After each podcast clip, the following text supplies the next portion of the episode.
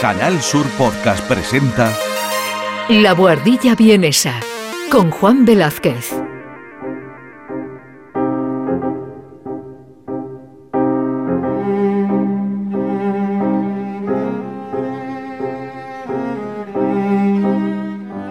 Queridos oyentes, bienvenidos de nuevo a la Bordilla Vienesa y gracias por acompañarme una semana más en este peculiar viaje a las entrañas de la música. Un viaje del que sois parte indispensable gracias a la cantidad de mensajes de voz que me estáis enviando con todas vuestras inquietudes musicales al WhatsApp del programa y que he escuchado con muchísima atención. Recordad que las contestaré a todas en la última sección de los próximos programas y que podéis enviarme nuevos audios con vuestras preguntas al más 43 677 634 531 67. Simplemente recordad que si queréis encontrarme en WhatsApp tenéis que introducir siempre el prefijo y que este no es más 34 sino más 43, ya que es el prefijo de Austria.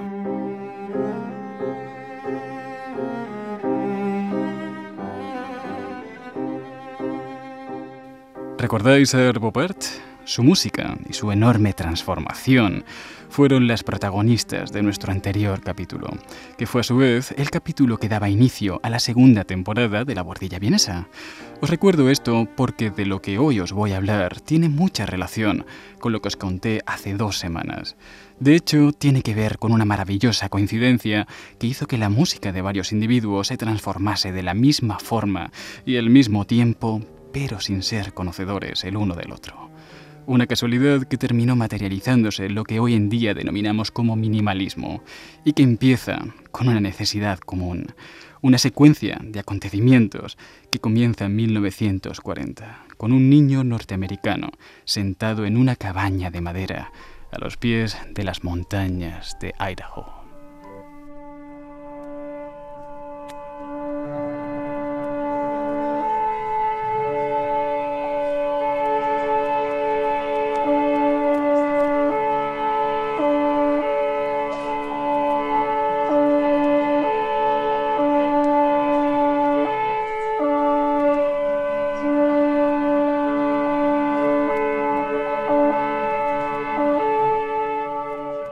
Su nombre era Lamonte, al igual que su padre, y por esta razón le añadieron el distintivo de Jung.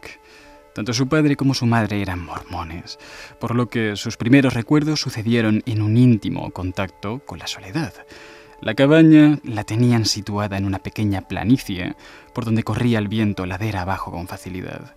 Cuando éste alcanzaba altas velocidades, impactaba de lleno contra las esquinas de la cabaña, haciéndola resonar como si ésta fuera un gran instrumento. Aquel fenómeno impresionaba a la Montellong, que solía pasarse horas contemplándolo, y quizás ahí comenzó su fascinación por los sonidos de larga duración. Luego os cuento. Pero por aquel entonces, su padre ya estaba buscando cómo volver a la ciudad. Al fin y al cabo, criar a una familia en una vieja cabaña no parecía ser la mejor de las opciones. Y quizá el viento los llevó a Los Ángeles, donde sigue nuestra historia con la Monte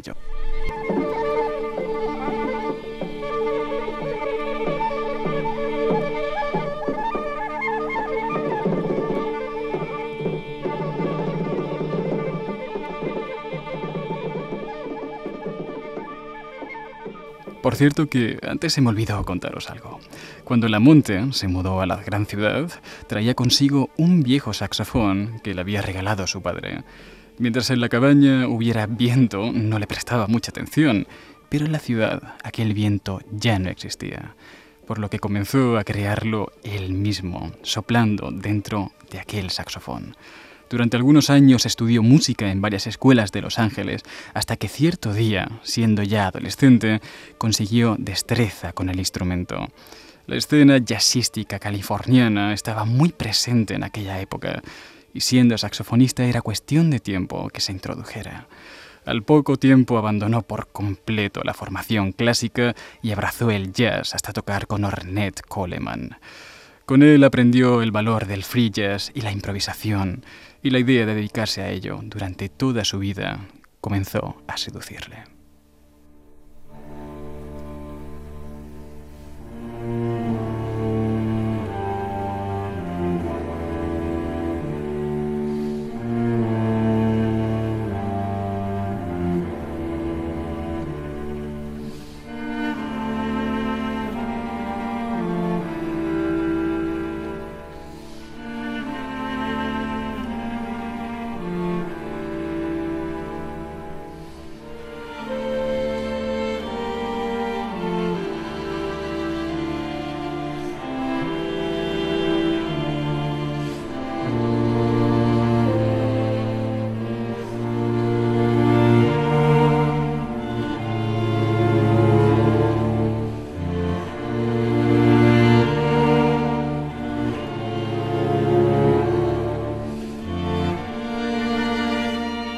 Hasta los 26 años lo tenía claro. Lamont de Jong sería un gran saxofonista de jazz. Pero sus planes se truncaron cuando decidió cursar un máster en la Universidad de Los Ángeles. Allí conoció a un viejo profesor que le contó algo acerca de una nueva invención, una nueva teoría que anulaba cualquier tipo de jerarquía entre los sonidos. La música que estaba creada con este método le pareció interesante, pero la teoría, la teoría que la sostenía le sedujo por encima de todo. Dodecafonismo, le dijo su profesor que se llamaba, y si quieres profundizar en ella, deberás peregrinar hasta el lugar de su nacimiento, en Viena. Sin embargo, cuando Lamont de Jung descubrió esta teoría, su creador, que era el austríaco Arnold Schoenberg, estaba fallecido recientemente, por lo que su profesor le recomendó asistir al curso anual de la ciudad alemana de Darmstadt, donde varios discípulos de Schoenberg se congregaban una vez al año para divulgar la teoría de su maestro.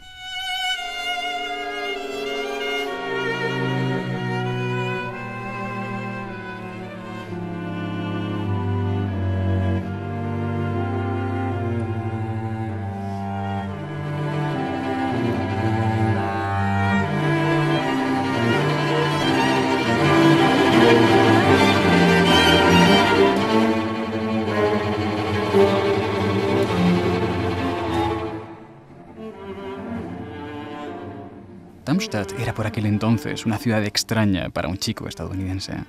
Imaginaos el estado de muchas ciudades alemanas tan solo unos años después del fin de la Segunda Guerra Mundial. Casas derruidas, edificios hundidos, calles requebrajadas.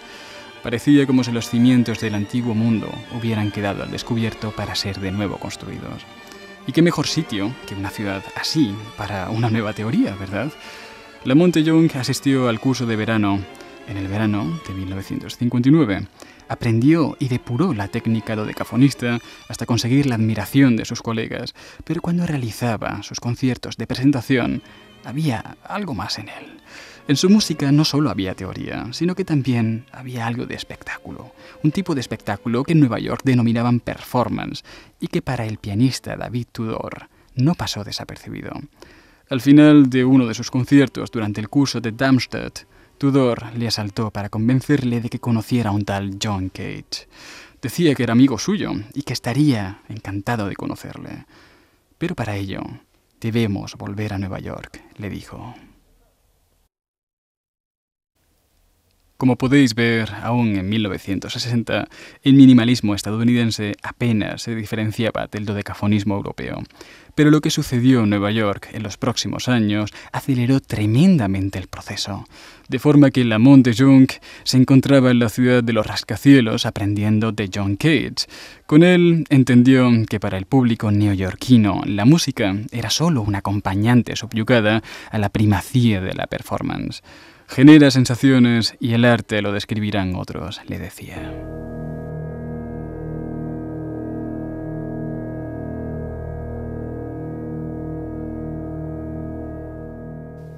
De modo que la música de Lamont de Jong era cada vez más intangible.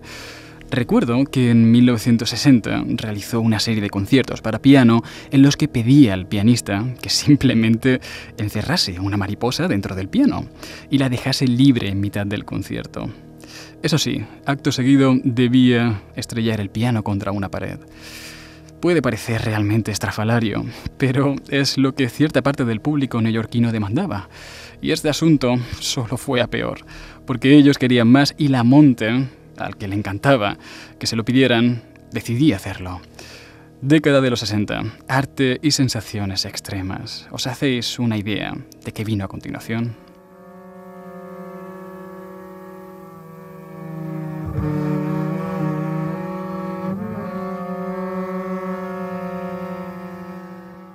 Hay herramientas que pueden utilizarse con provecho si las manejas con maestría.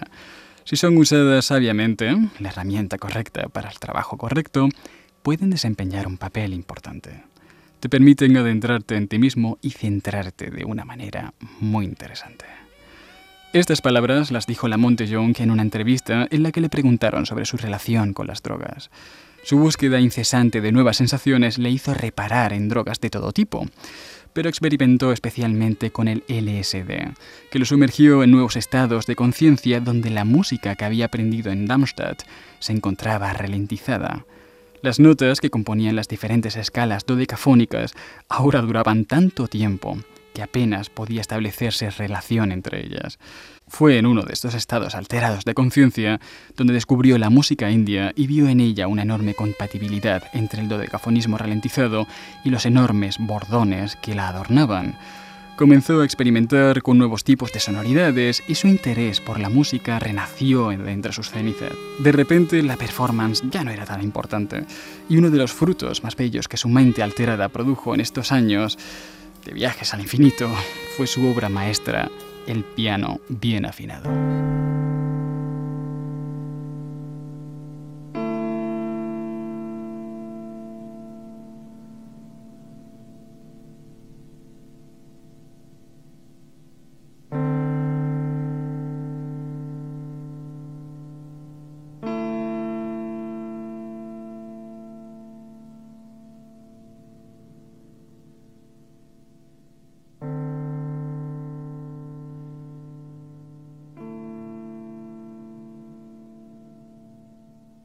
Sé que esta música difiere de lo que entendéis como minimalismo, pero creedme cuando os digo que el piano bien afinado asentó una de las lógicas más potentes de la búsqueda minimalista.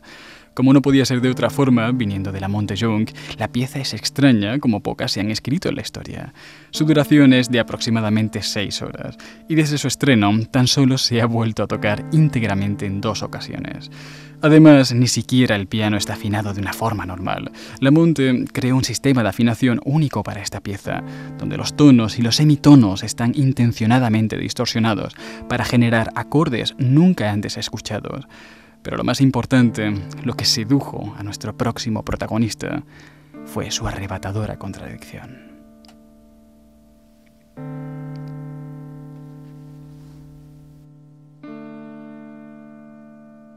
Una tremenda complejidad interna cubierta de una maravillosa pátina de simplicidad, menuda y deliciosa contradicción, dijo durante su estreno un tipo llamado Terry Reilly.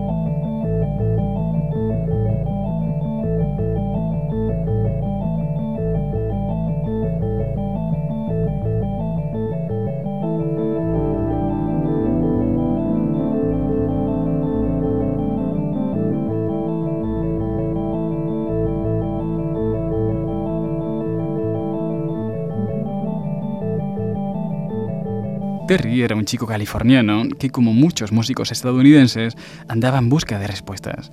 A decir verdad, Terry, bueno, ya conocía la monte. Lo había conocido en Los Ángeles, cuando ambos soñaban cada noche viendo a Ornette Coleman o Miles Davis. Durante algún tiempo pensó en ser músico de jazz, le, le, gustaba demasiado, pero al igual que su colega Lamonte, nació para otra cosa. Tras formarse como músico académico, comenzó a experimentar por su cuenta. Un buen día llegó a sus manos una grabadora de cinta a la que le hacía todo tipo de perrerías. Grababa, cortaba la cinta, regrababa, pegaba y volvía a grabar de nuevo. Intuía que por ahí había algo, alguna combinación desconocida, pero aún le llevó algunos años descubrirlo. Es muy interesante ver cómo Terry, Lamonte y otros músicos que en el futuro conoceríamos como minimalistas siguieron caminos parecidos. Al poco tiempo de adquirir la grabadora, Terry vio con la música india. Le fascinó la forma en que se utilizaba la repetición. Él había aprendido que cuando la música occidental repetía una melodía o un patrón, se consideraba reiteración, por lo que la idea de repetir insistentemente un patrón musical supuso para él una revelación. Luego entendió que en ciertas culturas la repetición está ligada al trance y que esta belleza se había perdido, en cierta manera, en la música clásica occidental. Fue entonces, en aquel concierto del piano bien afinado, cuando Terry supo casar bien el libre albedrío de la improvisación californiana con la vanguardia y la belleza de la repetición india. Esta fue la mejor conclusión a la que Terry Riley pudo llegar.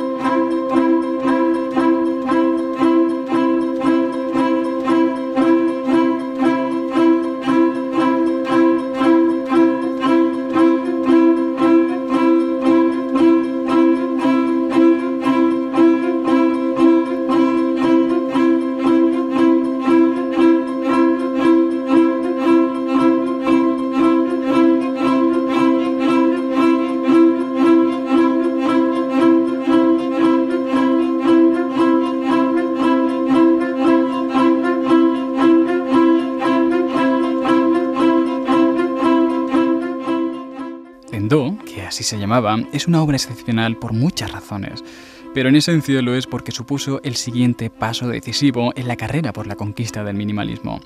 En ella se funden principios como el bordón indio, la polirritmia, la repetición, el trance, el caos, el orden, lo complejo y lo simple. Todo hilado de una forma brillante, porque aunque pueda parecer caótica, es imposible que el caos se adueñe de ella. Para asegurarse de esto, Terry fue un paso más allá que Lamonte y decidió renunciar al dodecafonismo para inundar la música de tonalidad. Una reconciliación que el público pedía a gritos desde 1923 y que trajo de nuevo la gravedad a la música de vanguardia. De repente las notas giraban en torno a una, que era la más importante, y de ahí que esta pieza se llame en Do. Los instrumentos tocaban secciones individuales que podían estirar o abreviar tanto como quisieran, pero por muy lejos que se fuesen, siempre terminaban reencontrándose en la rotunda tonalidad de Do mayor. ¿Por qué no le añades un par de vigas de sujeción? le dijo a Terry un joven pianista que formaba parte del conjunto. No te entiendo, le dijo Terry. Me refiero a que si añades una pulsación constante de dos does en los extremos de la pieza, te aseguras de que ninguna desviación interna ponga en peligro la estructura. Terry estaba un poco desconcertado con la propuesta, pero finalmente accedió. Eso de colocar does en los extremos para asegurar la supervivencia interna de la obra era en realidad una idea brillante. Pero ¿quién era aquel chico y por qué temía que la música se pudiera desmoronar por su propio peso? Su nombre era Steve Reich y es nuestro próximo protagonista.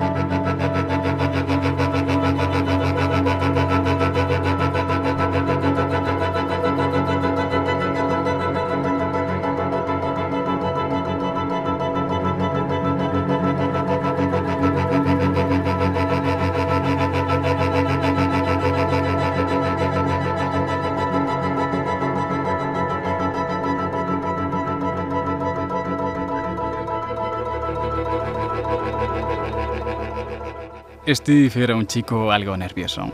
Hablaba de forma atropellada y a menudo dejaba las conversaciones a media cuando su cabeza la había resuelto antes que su interlocutor. Tenía una mente ágil, creo que eso era evidente, pero no era precisamente el músico más exitoso. En 1964, Steve era un licenciado de filosofía al que le fascinaba la música africana. Había hecho sus aproximaciones a la música clásica cuando era niño, pero el jazz de Los Ángeles bueno, ya sabéis, eh, en realidad él no era de Los Ángeles, pero él viajaba mucho a esta ciudad porque en realidad él vivía con su padre en Nueva York. Por lo visto, su padre y su madre no se llevaban muy bien cuando él tenía tan solo un año y se separaron, yéndose ella a California y él quedándose en Nueva York. Durante un montón de años la custodia compartida de los padres hizo que Steve recorriera Estados Unidos de punta a punta, siempre en tren y siempre escuchando el traqueteo insistente de las vías. Sin duda, aquel traqueteo insistente comenzó a definir su gusto por el ritmo. Steve lo supo cuando se vio a sí mismo viajando hacia África para conocer de primera mano los orígenes rítmicos del jazz. Los estudió en Ghana y los desarrolló en Nueva York. De hecho, lo hizo en una de las mejores universidades de música del mundo, pero al terminar su formación, Steve decidió que quería ser taxista. Bueno, no quería ser taxista, quería ser compositor, pero de momento no tenía el público que necesitaba porque tampoco sabía exactamente cuál era su música. De modo que comenzó por comprarse una grabadora. Y parece que Dios los cría y ellos se juntan porque no se le ocurrió otra cosa que hacer con ella que grabar, trocear y regrabar de nuevo. Empezó haciéndolo en su casa y terminó metiendo la grabadora debajo de los asientos de su taxi, grabando discusiones, portazos, acelerones en fin, todo lo que allí dentro se acontecía.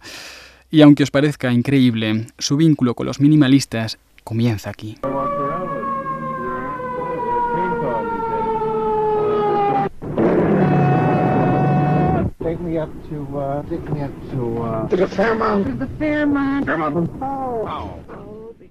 Livelihood fue el título que este taxista neoyorquino dio a este conjunto de grabaciones. Como podréis oír, no tiene por dónde cogerse. Nada más que se escuchan portazos, gritos, alarmas. Sin embargo, donde uno escucha solo ruido, Steve escuchó algo bien diferente.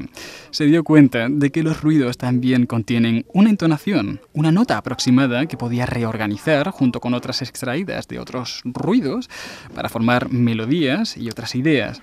Fue así como cierto día decidió sacar su grabadora del taxi. Si los ruidos contienen notas, el habla de las personas también. De modo que, grabadora en mano, se recorrió varias calles de Nueva York. Su idea era grabar a alguien que hablase de una forma grandilocuente y exagerada, para que la entonación de cada una de las palabras fuese clara y directa. En una de estas calles, llenas de transeúntes, dio con un tipo bastante peculiar, un predicador negro llamado el Mano que se encontraba subido a un podio improvisado, predicando el advenimiento del apocalipsis. Una de las frases que constantemente vociferaba era It's gonna rain, una sentencia que se traduce como va a llover, va a llover, y cuya grabación inspiró al curioso Steve para la creación de su siguiente pieza, titulada Va a llover. He began to warn the people. He said, after it's going to rain after a while. For 40 days and for 40 nights. And the people didn't believe him. And they began to laugh at him. And they began to mock him. And they began to say. Cuando Steve Rice se sentó en su escritorio a examinar los diferentes trozos de cinta que había grabado, lo hizo con el objetivo de extraer las diferentes notas que contenía el discurso del hermano Walter. Para escuchar las voces en estéreo, utilizó una segunda grabadora que reproducía una copia de la primera. Pensó que era buena idea activar ambas al mismo tiempo, pero de repente una de las grabadoras comenzó a reproducir la cinta más rápido que la otra, lo que produjo un fuerte desfase entre ellas. Este fenómeno ya lo he visto antes, pensó Steve, pero en esta ocasión fue lo bastante inteligente como para no tratar de coordinarlas y simplemente esperó a ver qué sucedía. A medida que se acumulaban los segundos de desfase, se superponían palabras y más palabras, dando como resultado el gran descubrimiento de Steve Reich. Las palabras no solo contenían entonaciones, sino también ritmos que generaban a su vez nuevos ritmos e infinidad de posibilidades. Steve Reich denominó a este efecto como cambio de fase y consumó el nuevo hallazgo junto con la repetición tonal de Terry Riley en una pieza magistral que se conoce como Seis Pianos.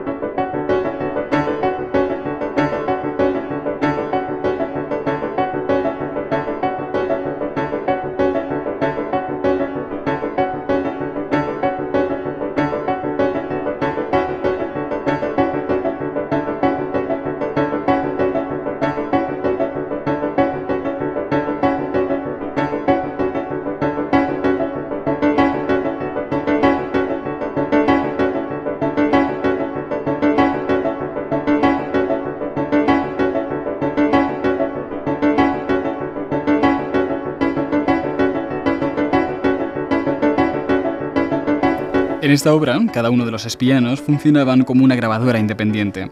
Todos los pianos reproducen lo mismo, pero con desviación de velocidad que Steve Reich diseñó para cada uno de ellos. Se producen todo tipo de intrincadas combinaciones. Su influencia, como os podéis imaginar, ha trascendido al estilo minimalista, llegando hasta límites tan insospechados como el techno o la música electrónica. Nos plantamos a finales de los 70 y el minimalismo se consagra en una vieja sala de performance donde Steve Reich muestra ante músicos de todo tipo su nuevo hallazgo. Están todos desconcertados. Hay en concreto uno que sonríe. Sonreía porque sabía lo que aquello significaba. Probablemente aquel día era el último de Steve Reich como taxista y el primero de muchos como compositor consagrado.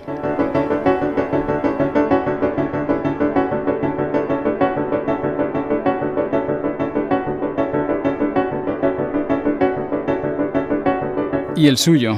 ¿Cuándo llegaría? Bienvenidos a nuestro último protagonista, el brillante reparador de electrodomésticos, Philip Glass.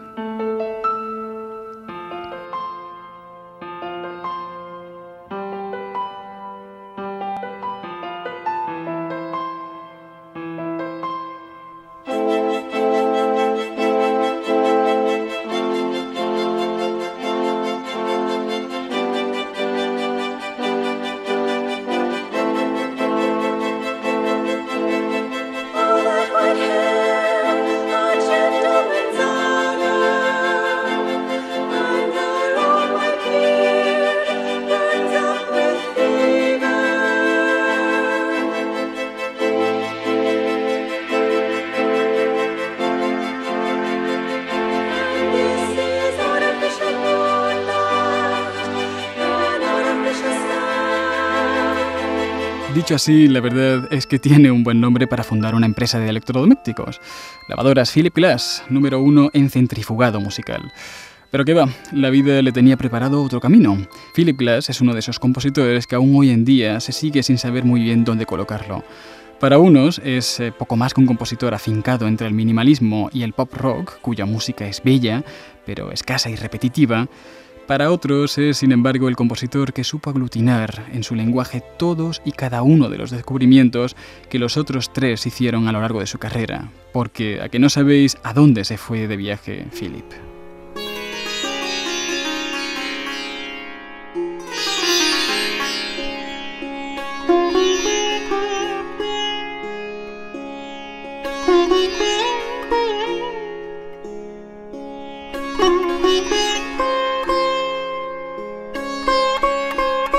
Exacto. Ravi Shankar, que fue su maestro en todo esto de la aproximación a la música india, le enseñó cómo era posible conseguir una música equilibrada a pesar de que las notas que componían sus compases internos fueran constantemente irregulares.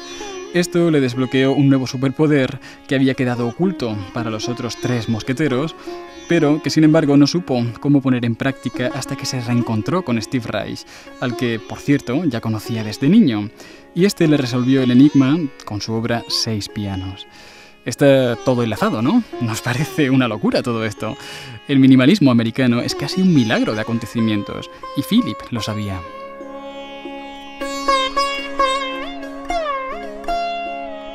Por eso se reía y por eso, tras el concierto, le dedicó una pieza a su colega Steve Reich llamada Dos páginas para Steve Reich.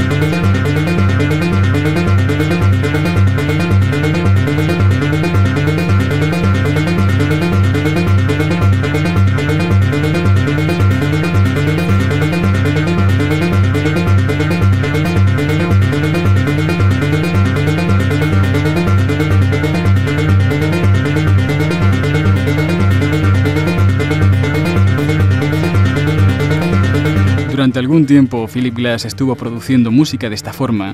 Se nutría de Steve, veía lo bien que escribía Lamonte y Terry, lo aprendía y lo mejoraba.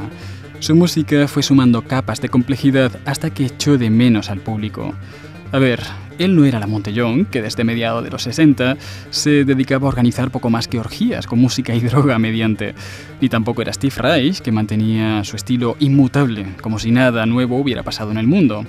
Él quería formar parte del todo y decidió despojar su música de todo lo que le separaba del público y mantener lo que le reconectaba con él. Y qué gran decisión, porque fue precisamente en estos años cuando produjo música tan bella como Mad Rush o Glassworks.